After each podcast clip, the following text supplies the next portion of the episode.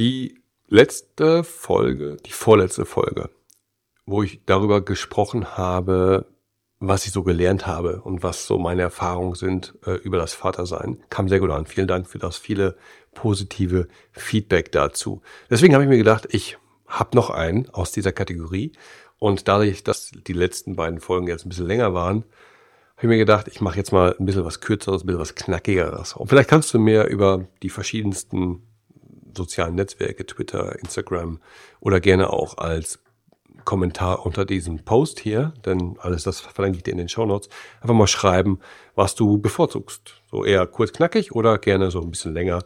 Die letzten Folgen waren immer so roundabout 10, 15 Minuten. Ähm, würde mich interessieren, kannst ja mal reinschreiben. Gut, kommen wir zum Thema von heute. Wenn du Vater wirst, dann startest du das Jahr wahrscheinlich mit einem großen Ziel. Du willst ein guter Vater sein.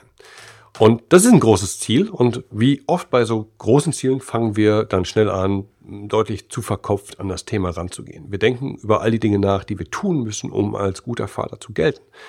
Wir fühlen uns überfordert, stressen uns, fallen in Aktionismus oder im Gegenteil, wir, wir, wir verfallen vielleicht in Inaktivität, weil wir eben gar nicht wissen, wo wir denn anfangen sollen, weil das Thema, weil das Ziel so groß scheint. Aber muss das so sein?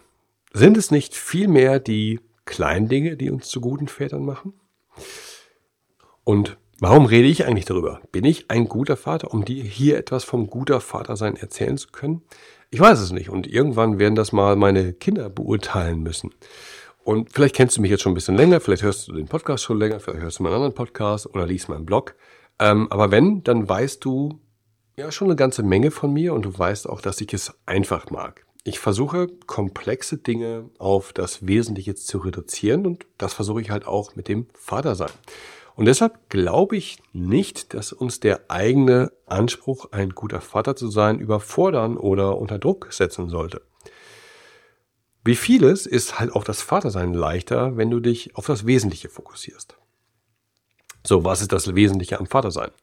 Das Wesentliche am Vatersein ist, dass du dir der Liebe deines Kindes bewusst und dafür dankbar bist. Das ist wichtig, deswegen sage ich es noch einmal.